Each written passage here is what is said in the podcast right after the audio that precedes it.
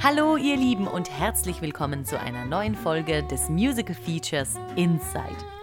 Es ist mir eine Riesenfreude, euch meinen nächsten Gast ankündigen zu können. Denn bei seinem vollgepackten Terminplan war es gar nicht mal so einfach, Zeit für ein Gespräch zu finden. Aber wir haben es geschafft. Zwei Tage vor dem offiziellen Saisonende der 69. Bad Hersfelder Festspiele sitze ich hier mit Jörn Hinkel, dem Intendanten. Hm, was macht ein Intendant? Wie sucht er seine Stücke aus? Und wie möchte er gerne seinem Publikum im Herzen und im Gedächtnis bleiben? Das hört ihr jetzt.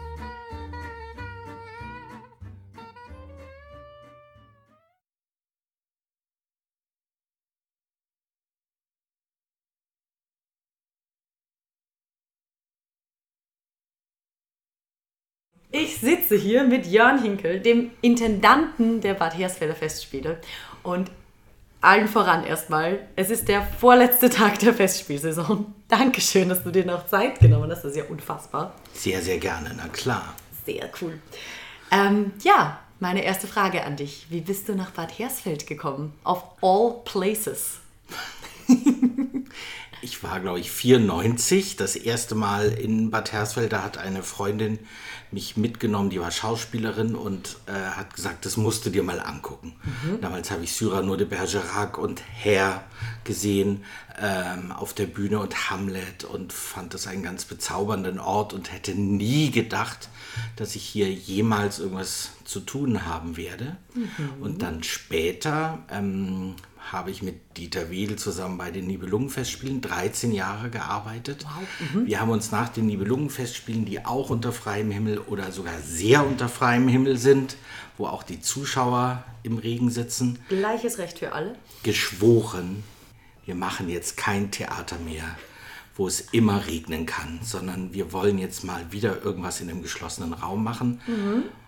Dann hat der Bürgermeister Dieter Wedel eingeladen, hier einfach mal herzukommen, sich das anzugucken. Und dann sind wir hierher gefahren mit der rigorosen Absicht, wir sind mal freundlich, aber wir sagen ab.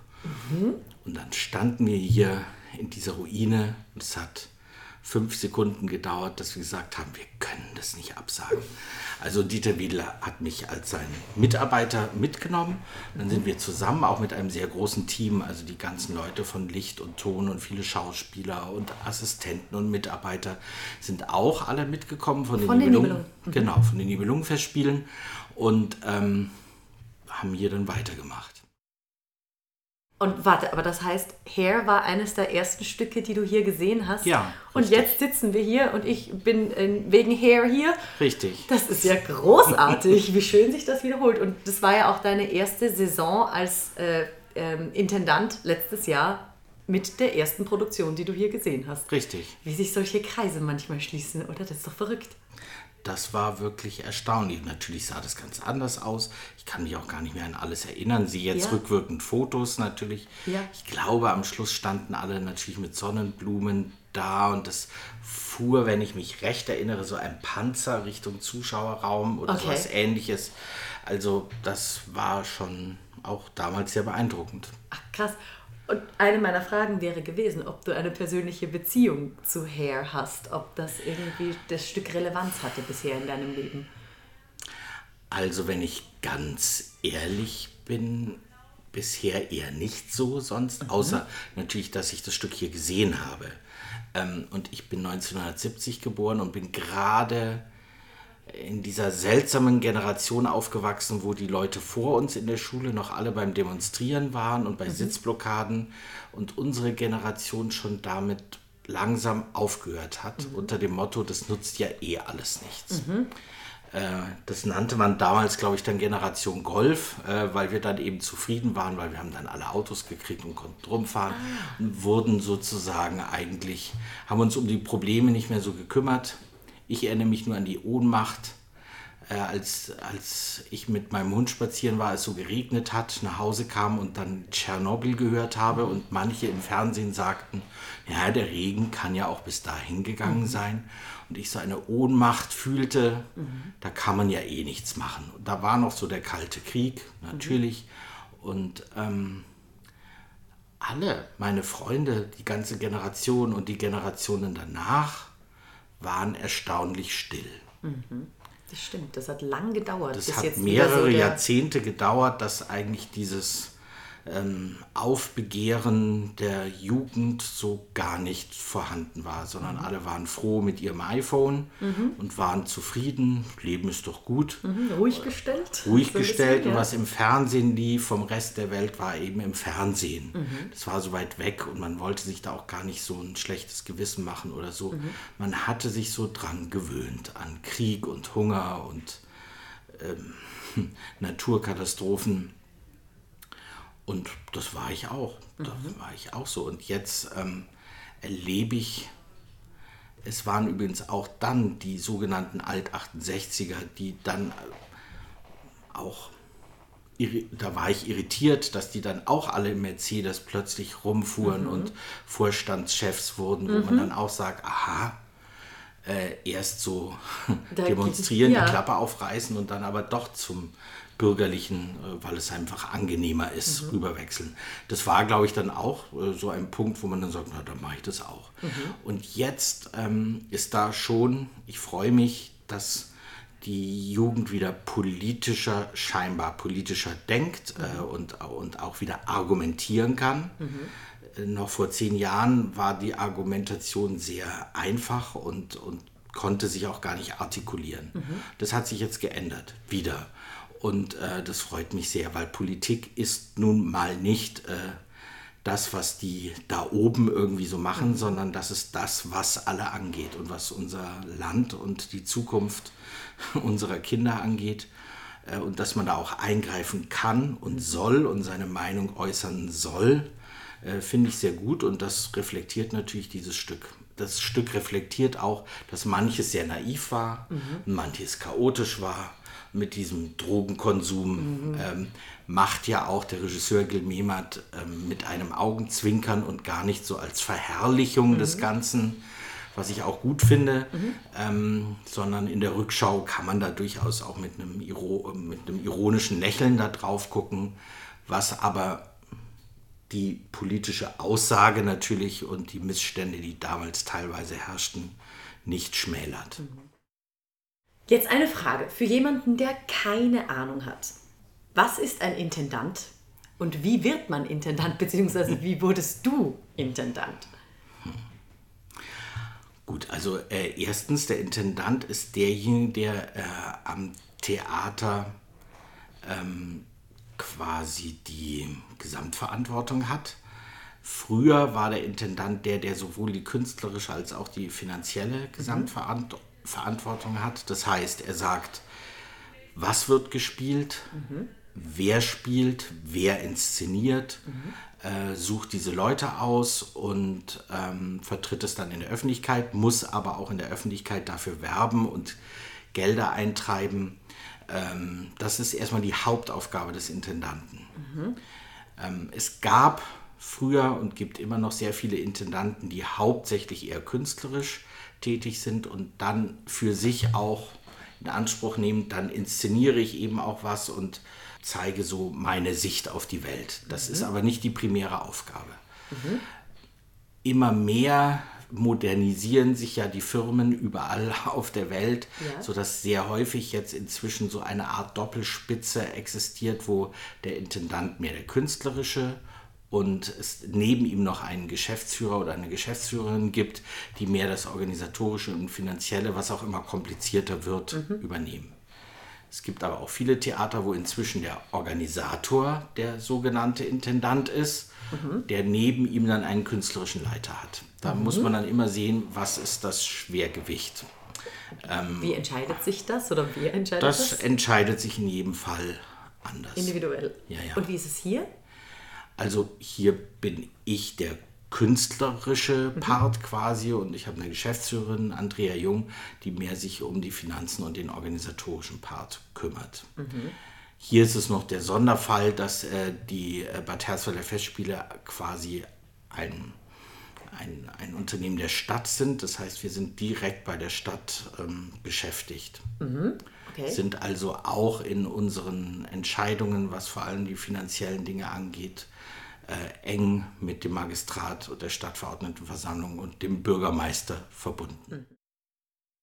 Ich finde aber auch, dass es eine, eine, einen ganz besonderen Spirit macht. Also wenn man von der Stiftsruine in die Stadt hineingeht, Richtig. es ist vom Fleischer über den Fahrradverleih, es ist jeder involviert. Man hat wirklich das Gefühl, die ganze Stadt lebt auf wenn die Festspiele kommen. Findest du das auch so? Natürlich, also das ist ja auch so entstanden. Die mhm. Hersfelder Bürger haben quasi die Festspiele gegründet, ins Leben gerufen, äh, getragen, finanziert. Also zuerst wirklich so, bis dann im zweiten oder dritten Jahr die Stadt gesagt hat, wir unterstützen das auch. Aber erstmal ist es tatsächlich ähm, aufgrund der Bürger äh, entstanden. Konrad Duden hat um 1900 der Konrad Duden war hier Lehrer mhm. und äh, hat um 1900 gesagt, wir müssen in der Ruine mal Kunst machen. Mhm. Und hat dann noch mit einfachsten Mitteln sogar Faust mal aufgeführt und ja. Konzerte veranstaltet und gesagt, in der Ruine, das ist ein Ort, der strahlt was ganz Besonderes aus, da müssen wir Bürger, wir Hersfelder was tun. Mhm. Dann kamen zwei Weltkriege dazwischen, wenn man so sagen kann, und dann nach den Weltkriegen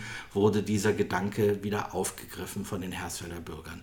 Deshalb, ich glaube, dass auch keiner, der hier tätig ist, kein Intendant und kein Geschäftsführer will den Hersfeldern jetzt die Festspiele wegnehmen. Mhm. Aber wir brauchen einfach etwas modernere hm, Organisationsformen. Mhm. Das hat auch viel mit, äh, mit juristischen Dingen und Ausschreibungen und Steuer ja. zu tun, ähm, was jetzt langweilig ist, aber wo wir glauben, dass das besser wäre, ein bisschen das Kind, was die Hersfelder geboren haben, jetzt auf eigenen Füßen laufen zu lassen, ohne den Kontakt zu den Eltern zu verlieren.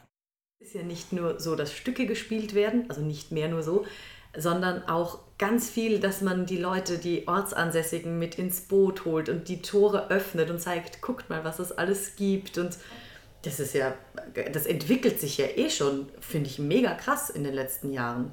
Nicht immer nur das Gleiche, also dasselbe, sondern es, es wächst, wie du ja. sagst, wie ein Kind, es entwickelt sich. Klar, und ähm, wir müssen natürlich alle Theaterschaffenden, ähm, finde ich, sind dazu aufgerufen, ähm, gegen den Film und das Internet und das Fernsehen vor allem auch etwas entgegenzusetzen. Mhm. Weil natürlich ist es inzwischen angenehmer, daheim die tolle Netflix-Serie anzugucken und was die da an Autoren und Geschichten haben, ist mhm. teilweise großartig, das muss man einfach sagen. Mhm.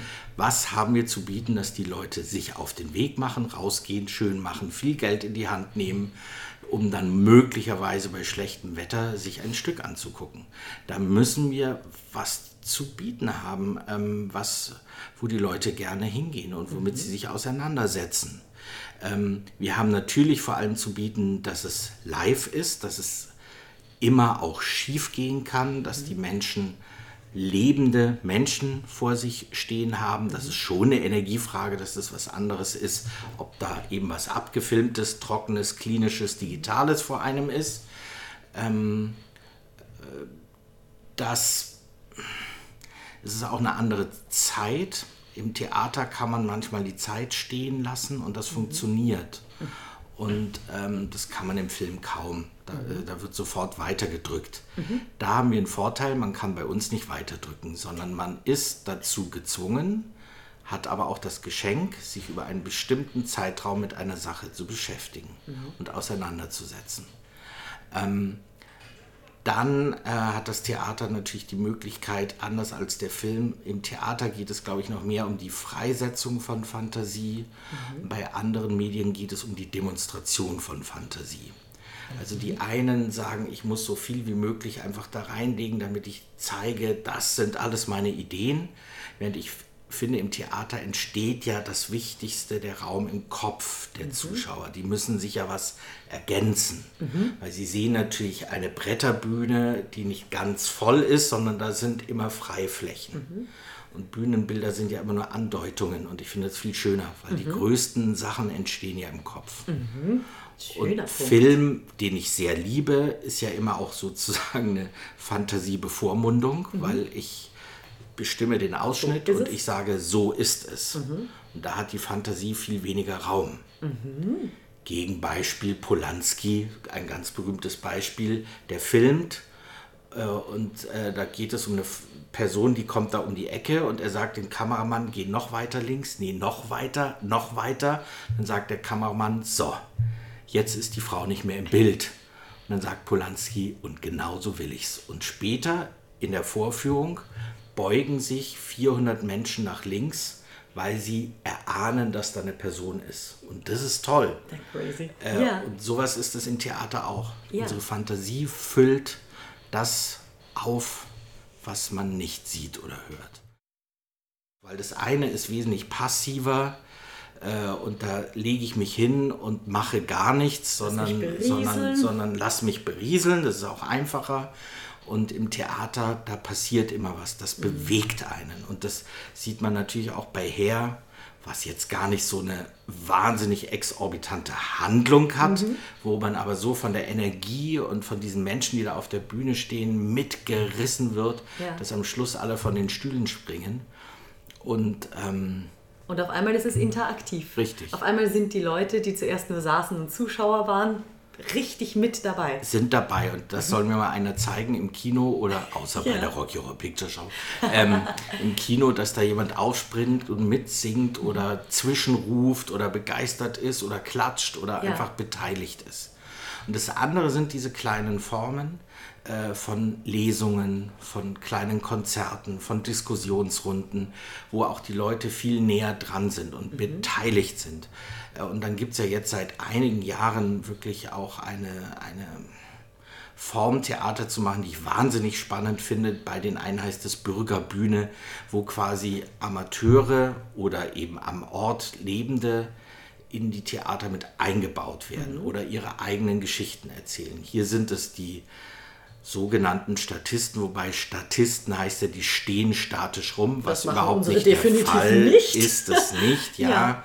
Äh, sondern die spielen genauso mit und der mhm. Zuschauer erkennt ja nicht, ist das jetzt ein Schauspieler oder ist das ein sogenannter Statist, sondern das sind alles Figuren, die auf der Bühne stehen. Mhm. Und die, das gehört bei den Bad Hersfelder Festspielen dazu, dass die alle mitspielen mhm. und die Bad Hersfelder teilweise zumindest auf der Bühne stehen. Ja. Die, von denen erfahren wir auch viel. Mhm ich habe jetzt das noch erweitert in den letzten Jahren, dass wir eben auch viele Kinder und Jugendliche mhm. äh, mit einbeziehen und dass wir Kinderstücke nicht nur für Kinder spielen, sondern auch mit Kindern mhm. spielen. Ich liebe die Arbeit mit Kindern wahnsinnig, weil die so absolut noch viel weniger hm, Zensoren im Gehirn haben und einfach direkt Machen, das sagen, was sie denken. Mhm. Die bewegen sich noch, wie sie denken und die, die haben keine Vorbehalte und Vorverurteilungen. Und da kommen Sachen raus, da kann jeder Profi nur staunend Absolut. davor stehen. Das ist eine absolute Inspiration, mit sogenannten Amateuren zu arbeiten. Aber trotzdem finde ich immer auch mit Profis zusammen, weil mhm. dann ähm, kann da was ganz Tolles bei rauskommen. Und das entscheidest alles du, wie dieser ganze Mix zusammenkommt. Das ist der, dein Job. Ja, also sagen wir mal, ähm, zusammen mit meinen Mitarbeitern, alleine wäre ich hier äh, vollkommen aufgeschmissen. Das, das, ist wie ein Kapitän, der kein Schiff und keine Mannschaft hat. Ja. Der kann, der ist, der kann sich zwar Lost. seine Mütze aufsetzen und sein ja. Steuer in die Hand nehmen, aber was soll der tun?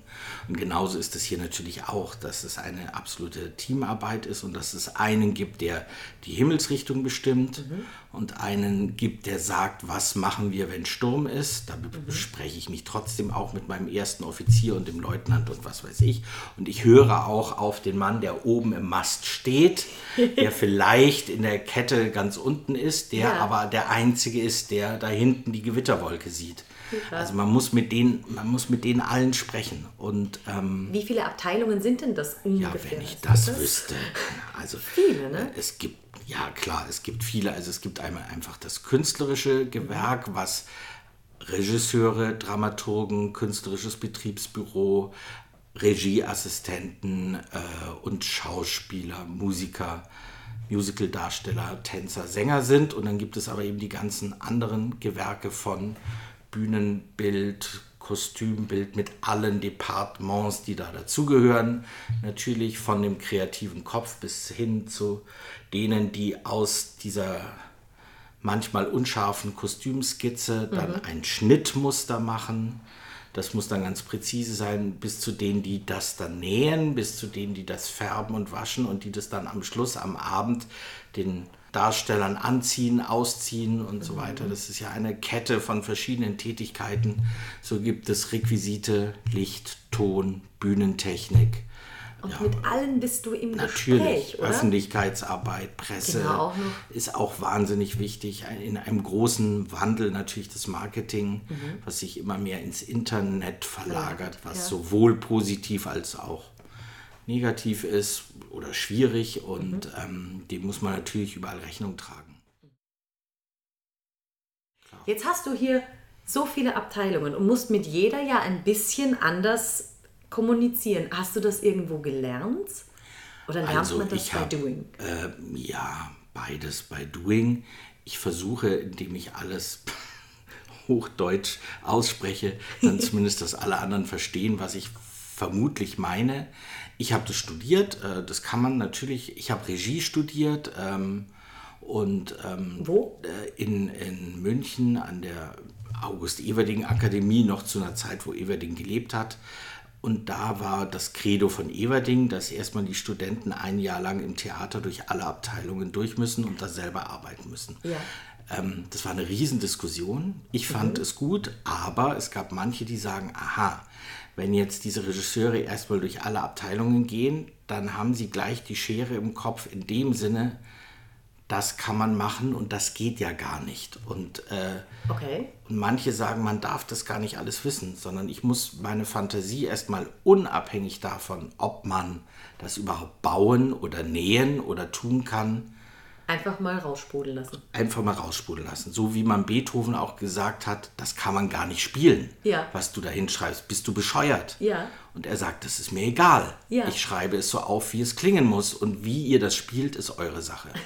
und es gibt diese beiden Auffassungen. Die einen Ja. sagen, es ist mir wurscht, das müsst ihr jetzt machen. Mhm. Und dadurch werden manchmal, entstehen manchmal Dinge, wo man vorher sagt, das gibt's doch gar nicht, das kann man nicht machen. Mhm. Aber ich glaube schon, die Idee darf erstmal nicht irgendeiner Zensur unterworfen sein, auch keiner finanziellen. Äh, man muss erstmal das alles strömen lassen. Und dann kann man sich in einem zweiten Schritt zusammensetzen und sagen, kann das ein Schreiner bauen überhaupt? Ist das statisch möglich? Passt das in diese Bühne rein? Ist das finanzierbar? Und manchmal findet man Wege, weil ein anderer eine Idee hat und sagt, Mensch, da könnte man doch das oder jenes machen. Und das finde ich schon spannend an der ist Arbeit auch. Ja. Und so entsteht auch Neues immer wieder. Und man, Richtig. setzt, man setzt die Grenze einfach immer wieder woanders hin. Ja, auf Französisch heißt ähm, Regisseur Realisateur. Das Ah, heißt einer, der das. etwas in die Realität umsetzt. Ja. Weil das, wir müssen ja immer beides. Wir müssen träumen, aber wir müssen diese Träume dann auch irgendwie handfest machen. Mhm. Am Ende ist es eine Schraube und eine Naht und ein Text und ein Scheinwerfer, der diese Träume alle zusammen dann irgendwie mh, in die Realität holen muss. Es klingt ja nach einem Fulltime-Job, wie er fuller nicht sein könnte. Jetzt geht eine Saison zu Ende. Eine neue fängt wahrscheinlich übermorgen schon in der Planung an. Wo fängt dein Job an? Wo hört er auf über das Jahres? Hast du irgendwann mal Pause? Nein, aber das sind ja alle Theaterleute. Ich habe da ja eher einen Luxus. Also, weil wir haben eine Saison und die läuft zwei Monate, da sehr intensiv. Und wir haben in den zwei Monaten an die 130 Veranstaltungen. Ähm, aber ich kann jetzt auch mal nachdenken und Art, also das habe ich übrigens schon getan. Also im Grunde steht der Plan schon mehr oder weniger, was wir nächstes Jahr, ich habe auch schon Überlegungen für übernächstes Jahr, weil man da ja auch langfristig planen muss mit Regisseuren und teilweise Darstellern im Gespräch ist. Ähm, Im Kopf hört es so gut wie nie auf. Und andere Theater, die müssen ja zehn, elf Monate, Monate durchspielen und füllen. Das finde ich manchmal, das erlebe ich auch bei den Kollegen, führt einen so an die Grenze auch des Kreativen, weil man muss ununterbrochen neue Ideen haben, muss immer, immer, immer alles füllen. Und da bin ich sehr froh um diese Atem- und die Denkpause und die Freiheit, die wir haben, zu sagen, so, und jetzt lesen wir mal fünf Stücke, um uns dann für eins zu entscheiden. Das haben vermutlich viele Theaterleute nicht, weil sie sagen, wir müssen alle fünf machen. Ähm, und insofern ist so ein Festspielbetrieb auch wirklich ein, ein Geschenk an diejenigen, die das machen, weil sie auch eine Phase der Besinnung haben. Die bei dir so monatemäßig wann angesiedelt ist? Oh Gott, also nie, aber immer so zwischendurch. Okay. Ja. Was ist dein Prozess, die Stücke auszuwählen? Also das ist sehr vielschichtig.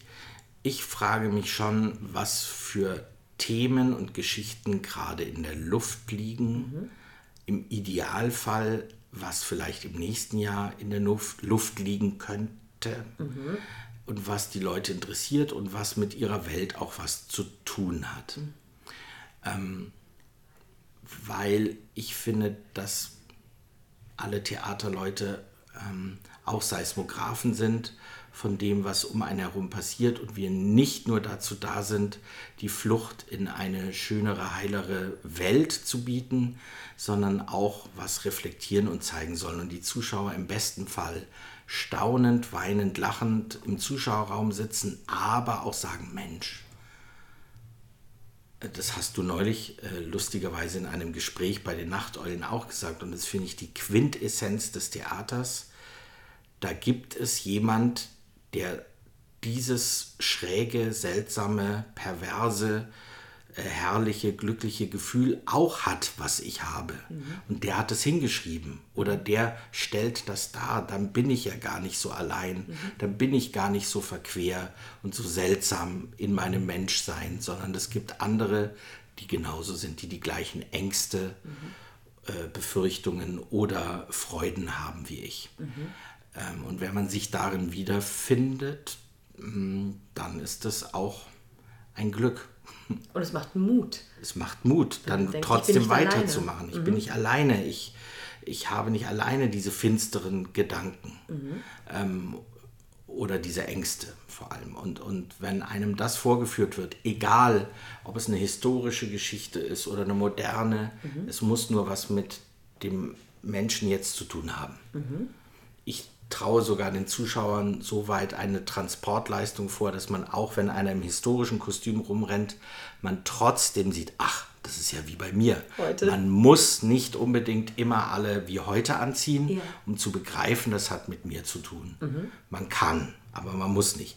Als ich studiert habe, sage ich jetzt mal überspitzt, haben alle Stücke, egal wann, in Nazi-Kostüm gespielt.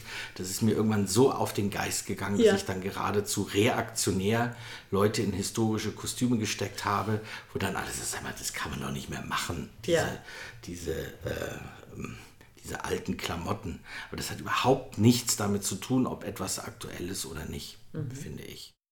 Und einen ganz konkreten Prozess, also nimmst du dir einen Stapel Skripte, setzt dich in eine Schaukel und liest das oder wie kann man sich das vorstellen? Genau. Äh, ja, also äh, ganz konkret frage ich mich, was würde mich interessieren? Mhm. Was für Geschichten äh, würden mich interessieren? Mich interessiert zum Beispiel gerade wirklich die politische Entwicklung, dass es äh, Menschen gibt, die wieder einigermaßen rückwärtsgewandt sind und sehr national in dem Sinne denken, äh, dass sie andere damit ausschließen wollen. Ich finde ja ein, ein, ein Bewusstsein für Heimat und für Herkunft und für Sprache ist ja an sich sehr wichtig und richtig. Aber dass man sagt, äh, im gleichen Atemzug schließe ich dadurch andere Sprachen, Nationalitäten und Heimaten aus, das finde ich wieder bedenklich. Und diese Bewegung, die irritiert mich schon sehr, weil äh, wir alle, glaube ich, die meisten von uns hätten nie gedacht, dass solches Gedankengut nach dem Dritten Reich überhaupt hier je wieder zurückkommen. Absolut. Man muss aber auch sich die Argumente anhören. Man kann nicht sagen, ich spreche nicht mit denen, die sind alle Idioten. Nein, nein, nein. Sie sind Das ja nicht genau das- Idioten, ja. ja.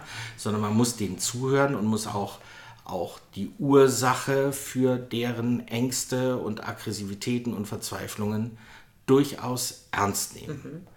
Ähm, weil indem man äh, sich nicht mit ihnen auseinandersetzt, dann, dann haben die ja schon halb gewonnen. Absolut. Und dazu würde ich auch jeden ermutigen, mhm. klar. Ich glaube, das ist ein Riesenkomplex gerade der deutschen Geschichte, dass mhm. nach dem Zweiten Weltkrieg natürlich viele Begriffe wie Heimat, Vaterland, Stolz auf die eigene Nation, äh, auch Einsatz von Soldaten und was auch immer, dass das alles erstmal total tabu war. Mhm. Und ich erinnere mich an die Weltmeisterschaft, ich weiß nicht mehr welche, wo plötzlich die ersten Leute wieder mit Deutschlandfahnen auf den Autos durch die Straßen fuhren. Und mein ja. erster Gedanke war, oh, wie gruselig, weil ich es halt seltsam fand, weil ich das irgendwie so. Ähm, aber Nationalstolz, äh, Nationalstolz ja. darf man ja nicht haben. Ja. Äh, und das ist natürlich Quatsch. Ja. Und dann plötzlich findet man das auch toll, weil es ist eben auch die Sprache, es ist äh, die Landschaft, es sind die Gebäude, es ist der Geruch, die, die Kleidung, die Mode, äh, das Essen und alles, was alles zusammen und vor allem natürlich die Menschen ausmacht, was Heimat für mich ist. Ähm, und das soll man ja nicht automatisch schlimm oder schlecht finden. Absolut. Äh, und das ist, glaube ich, ein Prozess, der jetzt ja schon mehrere Jahrzehnte andauert, dass man sich wieder auch darauf zurückbesinnt, was aber jetzt wieder in so eine Richtung kippt, mhm. die einem wieder Angst macht. Weil in dem Moment, wo ich sozusagen wieder ein nationales Selbstbewusstsein ja. habe, hierher komme ich, dem gehöre ich an, diesen Traditionen gehöre ich an, ähm, fangen manche an, dann wieder andere auszugrenzen. Der, der Grad zwischen Selbstliebe und Selbstverliebtsein und so ist halt auch schwer zu halten genau. für jeden Menschen und Klar. im Nationalen, also im Großen wie im Kleinen wahrscheinlich. Ja, ja. Und natürlich ähm, verstehe ich Leute, die sagen, wenn jetzt hier Menschen anderer Nationen oder Kulturen hierher kommen und sich nicht an unsere Gesetze halten mhm. und sozusagen ihre eigenen Auffassungen von Religion oder Staat hier vertreten, dass man, ich bin damit auch nicht einverstanden. Mhm. Absolut nicht. Ich sage aber auch nicht, alle Ausländer sind Feinde und doof und müssen raus, sondern man darf die eben nicht über einen Kamm scheren. Äh, weiß aber auch, äh, wie mühsam das ist, denen ähm, das alles beizubringen, weil sie es mhm. ja gar nicht wissen. Mhm. Und das endet eben nicht mit der Sprache, dass man sagt, du gehst jetzt in den Sprachkurs und musst in einem Multiple-Choice-Verfahren deutsche Staatsbürgerkunde noch ankreuzen, zweimal ja, zweimal nein und damit hast du unsere Kultur begriffen. Das geht eben nicht. Ähm, ähm, wenn ich das aber nie gelernt habe mhm. als eine Frau, in einer Ehe, wo ich noch vier Nebenfrauen habe mhm. und ich nie gelernt habe, ähm, selbstständig zu reden, zu denken, mit meinem Körper anders umzugehen, mhm. sondern das von der Muttermilch an eingesogen Generationen habe. Generationen, vorher. Das, ja. Wie soll ich denn da rauskommen? Ähm, deshalb hat es natürlich viel mit Bildung, mhm. Aufklärung zu tun, wo es hier ganz viele tolle Menschen gibt, die sowas machen. Mhm. Es müsste noch mehr geben. Und, ähm, und aber auch mit Plätzen der Begegnung, wie es ein Theater richtig, eigentlich eins ist. So ist es. Weil was die auch haben, sie haben natürlich viele neue Welten und Inspirationen mhm. und einfach auch Arbeitskraft und Liebe und was auch immer in sich, was mhm. sie ja auch verbreiten wollen. Äh, und das muss man auch nutzen und Absolut. kann man auch nutzen. Ja. Ich, viel können wir von denen lernen, was wir wiederum gar nicht haben und mhm. wissen. Und da gibt es genug äh, Literatur, die du sagst, eben so, wenn du jetzt auf die nächsten Jahre schaust, du sagst, das ist so ein bisschen Brennpunkt oder das, was dich interessiert, dann genau. versuchst du die Stücke dementsprechend. Zum Beispiel. Zum Beispiel also, das ist jetzt nur ein Beispiel. Ähm, das Experiment ja. war da ja zum Beispiel schon ein äh, fantastisches, äh, auch sehr geglücktes Experiment ja. für mich, äh, dass dieser Autor aus dem Iran durch den Schauspieler mit uns kommuniziert hat und er kann niemals aus seinem Land raus. Richtig. Und trotzdem ja. erreicht er Menschen hunderte, tausende von Kilometern entfernt. Das war so berührend. Ja. Das war ganz, ganz toll. Und ich finde aber auch, äh, wir sollten das mit den Mitteln des Theaters tun und mhm. nicht äh, Schilder hochhalten, wo drauf steht, du sollst, du darfst, mhm. du musst, sondern man muss das mit Geschichten machen, man muss mhm. die Menschen emotional abholen, mhm. man muss sie durch eine äh, Reise, äh, auf eine Reise schicken, wo sie sagen, wo sie vielleicht auch mal einen Blickpunkt ändern mhm. oder von einer anderen Seite aus eine Geschichte erleben. Das perfekte Drama ist ja das, wo beide recht haben. Mhm. Der Protagonist und der Antagonist. Ja. Und man immer hin und her ist zwischen Creon und Antigone und sagt, Mensch, wenn der redet, eigentlich hat er auch recht. Ja. Oder Maria Stuart und Elisabeth. Äh, ähm, und es dann der Mündigkeit des Zuschauers überlassen ist mhm. oder seinem Entschluss, auf wessen Seite er steht. Mhm. Womöglich steht er auf beiden Seiten. Und wie passt dir da mein Genre in das Ganze hinein. so ein bisschen. Ja, Weil das, das ist, ist, ja doch eher Schauspiel, ne? Ja, wovon ich jetzt spreche, und dann gibt es ja das Musical. Ähm, was ist da die Herausforderung? Was ist die Chance dran? Also man muss ganz klar Intendant? sagen, das Musical lockt natürlich andere Menschen auch ähm, ins Theater, auch Menschen, die sich gerne vorwiegend erstmal verzaubern lassen wollen, die womöglich auch einer Realität entfliehen wollen und lieber Prinzessin sind, die wach geküsst wird und der es dann gut geht. Diese Musicals gibt es natürlich mhm. mit voller Berechtigung, äh, weil das möchte ich auch mal okay. träumen dürfen und allem entfliehen. Äh, gerade wenn ich krank bin, wenn ich große Sorgen habe, dann will ich nicht noch das Gleiche auf der Bühne sehen, ja. sondern dann will ich auch mal den Gegenentwurf haben und die Seele äh, fliegen lassen mhm. dürfen. Und äh, das finde ich wie Medizin. Und das geht mir auch so. Und die müssen wir auch, auch manchmal ist die Medizin süß, manchmal ist die Medizin ein bisschen bitter. Äh, am Ende muss sie einfach wirken. Mhm. Aber Herr ist ein gutes Beispiel, aber es gibt ja auch immer mehr sehr gute Beispiele, dass Musicals beides haben. Äh, und Herr war eine Revolution, wie vielleicht Porgy and Bess noch eine Revolution war, äh, dass man ein ein, eben nicht einen Eskapismus betreibt, sondern aktuelle Themen auf die Bühne bringt. Da sind die Amis uns im Musical im Moment weit voraus. Mhm. In Deutschland habe ich immer noch das Gefühl, das Musical ist hauptsächlich äh, eine Verlängerung, ich sage es jetzt mal so drastisch, der Schlagerparade mit schöner, schöner Handlung dabei. Ja. ja.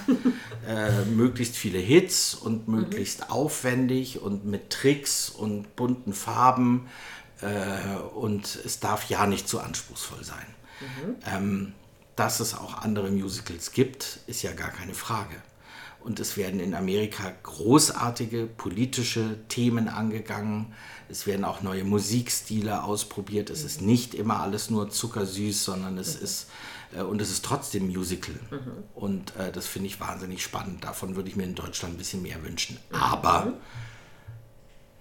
wenn wir jetzt einen unbekannten Titel nehmen, wir müssen ja leider auch den Laden voll kriegen. Und Absolut. das ist immer die große Schere. Und alle Musical-Regisseure kotzen, wenn sie zum Intendanten gehen und der Intendant sagt, äh, also ich will jetzt schon was haben, was den Laden voll macht. Mhm. Das ist das große Dilemma des Musical-Regisseurs. Das glaube ich dir sofort. Wie entscheidet man es dann? Am besten eine Mischung und mal so und mal so. Man muss ja nicht. Ich liebe My Fair Lady, ist ganz großartig, große mhm. Literatur, aber man kann dann ja im nächsten Jahr dann auch mal was anderes machen. Also mhm. wenn, wenn wir eine Mischung hinkriegen, wäre das ideal. Mhm. Sodass so ein Gleichgewicht zwischen Experiment und Risiko und, und einer, sagen wir mal, bekannteren Sache ist. Weil Evita mhm. ist eigentlich ein sehr hochexplosives und spannendes Stück auch. Mhm was ein Diktator und dessen Frau und deren korrupte Methoden und sowas in, in, mit schönsten Melodien versieht, ja. was ja geradezu perfide gemacht ist. Ja. Weil während die da oben singt, ist sie ja eigentlich äh, eine Verbrecherin, aber alle müssen heulen, weil es so schön ist, ja. wie sie da singt. Und das finde ich ganz geil gemacht. Also wieder das Drama. ist super, weil da ist man auch als Zuschauer ist man einerseits hingerissen von der Stimme und der mhm. Person mhm. und dieser Sängerin und andererseits weiß man verflixt, was die da eigentlich darstellt und macht, ist ja das mhm. Gegenteil. Und wenn man das erreicht, dann ist das doch toll. Ich bewundere sehr die Musical-Darsteller, weil man sagt denen ja immer nach, die müssen immer dastehen und lächeln. Okay. ja, und, und, äh, ja, so Spaßgesellschaft, ja, das stimmt und sie schon. müssen in der Lage sein, in der, in der Reihe zu stehen und zu strahlen. Und das hört man ja manchmal auch bei Proben. Und mhm. jetzt Smile und alle. Und dann müssen sie gute Laune verbreiten. Und dann müssen sie, äh, und das müssen sie rüberbringen, das müssen sie möglichst authentisch mhm. und nicht gezwungen rüberbringen. Und das ist eine große Kunst, weil das überträgt sich auch auf mhm. die Zuschauer. Und es überträgt sich auch das positive Denken, die Zuversicht, dass es geht zwar alles unter, aber wir machen es mit einem Lachen oder wir glauben daran, dass man das doch noch rumkriegt. Mhm. Und das überträgt sich in den Zuschauerraum und äh, das finde ich auch wichtig. Und weil Musical ja doch noch ein sehr junges Kind auch in Deutschland ist. Ich meine, die Badersfelder Festspiele gibt es seit 69. Jahr haben mhm. wir jetzt. Seit wann ist Musical dabei? So, jetzt ist es peinlich. Ich glaube, ab den späten 60er, Auf jeden Fall noch keine 69 Jahre, Nein, definitiv. Das, das war erst ein Skandal. Erst durfte ja nach den Stücken nicht geklatscht werden. In den ersten Jahren waren es waren nur Stücke, die auch dem religiösen Ort angemessen waren. Jedermann, großes Welttheater. Dann kam plötzlich eine Komödie, das war schon mal ein Riesenskandal, ja. dass man da lachen darf. Und der nächste. Schritt war dann das Musical, was dann noch eins mehr war. Mhm. Und inzwischen, ja, und inzwischen äh, ist da aber auch eine große ähm, Aufgeklärtheit, sagen wir mal auch im kirchlichen Raum, mhm. dass die sagen, alles Menschliche äh, soll und will und kann dargestellt werden. Mhm. Und auch Musik kommt vom lieben Gott, mhm. muss man mal so sagen. Das wussten ähm, die eigentlich schon als erstes? Ja, wussten die auch. Ähm, und das ist auch nichts Verwerfliches. Findest du, dass zum Beispiel die Sommerfestspiele Bad Hersfeld der Entwicklung des Musicals im deutschsprachigen Raum so ein bisschen weiterhelfen? Oder ist das eine Verantwortung, die Stage Entertainment unterliegt? Ja, da wohnen zwei Seelen in meiner Brust. Natürlich, mhm. ich würde es gerne viel mehr, aber ich weiß auch, wir müssen 60 Prozent äh, unseres Etats an der Kasse einspielen. Mhm. Wenn ich jetzt ein unbekanntes Musical oder ein äh, unbequemeres mhm. nehme, ähm, dann ist es immer mit einem Risiko verbunden. Und dann muss ich, ein, dann muss ich einen Zugang schaffen. Mhm ich glaube, dass man Zuschauer auch, äh, die darf man nie ähm, unterschätzen. Mhm. Auch das, was man denen zumuten kann. Und man kann sie ja, es gibt ja ganz berühmte Beispiele von Stücken im Theater, äh, im Film, überall, die einen abholen, bei einer bestimmten Erwartung und plötzlich völlig überraschen. Mhm. Man denkt, Mensch, wo bin ich denn da gelandet? Mhm. Und das geht ja ganz anders aus, als ich dachte. Ich dachte, es wird hier eine schöne Geschichte. Mhm. Und plötzlich packt mich das so und plötzlich wird das tragisch oder politisch oder wie auch immer.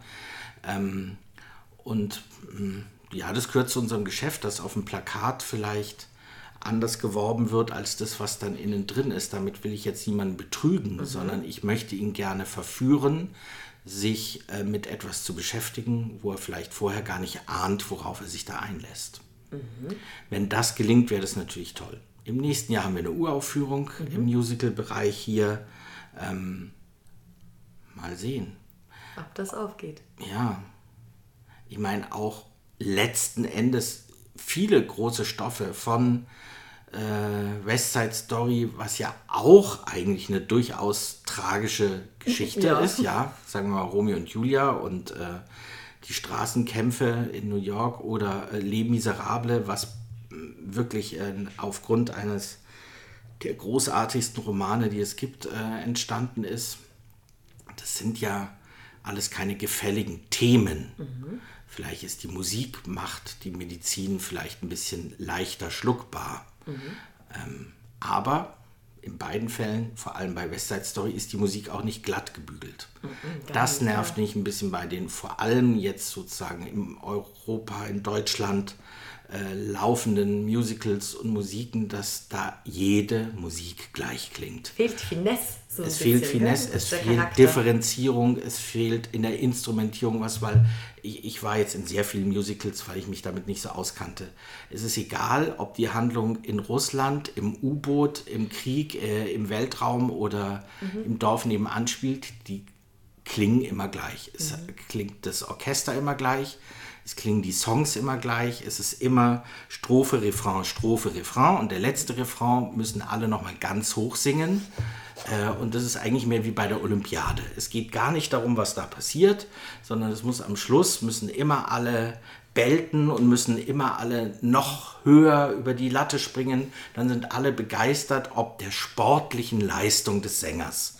Aber darum geht es nicht. Es geht nicht um sportliche Leistung, sondern darum, eine Geschichte zu transportieren. Und das nervt mich gerade so ein bisschen, vor allem an den deutschen Musicals, dass mhm. die so stromlinienförmig, ähnlich konzipiert, immer gleich klingend sind. Und findest du es deine Mitverantwortung, das ein bisschen zu ändern? Das ja. mitzugestalten. Ja. Mhm. Ich weiß, dieses Band kann später gegen mich verwendet werden. Na, ja. Definitiv nicht. ja. ja. Was ist so für die nächsten Jahre oder für solange du hier bist, was ist deine Vision für die Festspiele, auch nicht nur für die Musikabteilung, sondern generell? Was möchtest du, dass Leute dann später mal sagen, so, das war deine Regentschaft und in der Zeit hat sich das und das vermittelt? Was möchtest du, dass den Leuten von dir im, im Herzen und im Kopf bleibt? Das ist eine sehr schwierige Frage, weil ich finde es schwierig, wenn man von vornherein so einen, einen programmatischen Plan hat und sagt, ich will jetzt diese oder jene Stücke oder ich muss das und das ändern, weil man muss auch auf, immer auf das reagieren, was um einen rum ist, mhm. äh, auch gesellschaftlich.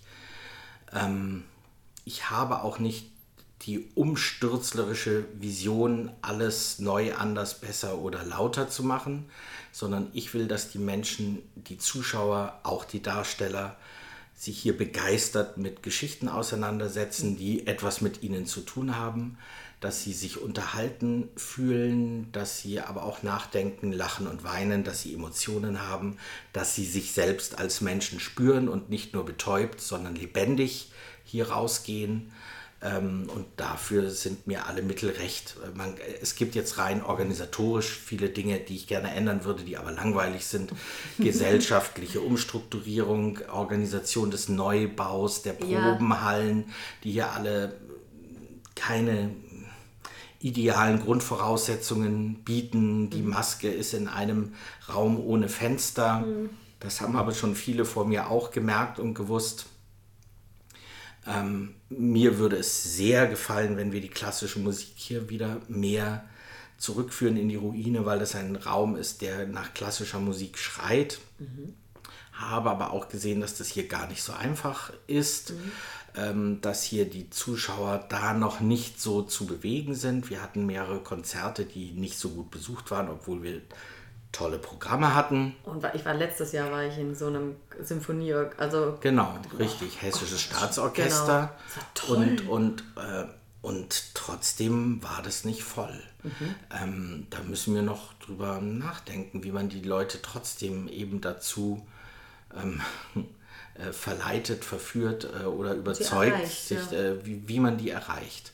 Womöglich, weil man eben denkt, naja gut, das können wir in Frankfurt und in Kassel eh und besser und, und so sehen, mhm. weiß ich nicht, mhm. keine Ahnung. Aber da arbeiten wir noch dran. Also das würde mir sehr, sehr, läge mir sehr am Herzen, wenn wir die klassische Musik hier wieder mehr nach Bad Hersfeld bringen, als zu den Bad Hersfelder Festspielen.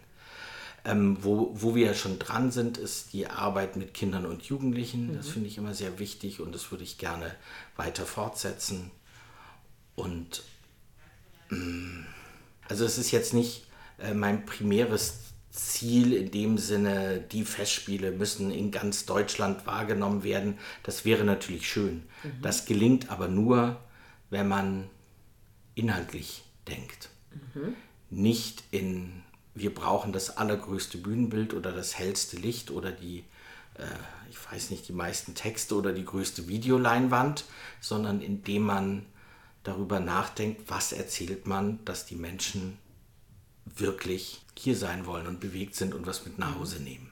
Und das nicht wie nach der Fastfood quasi sofort wieder verdaut und vergessen ist.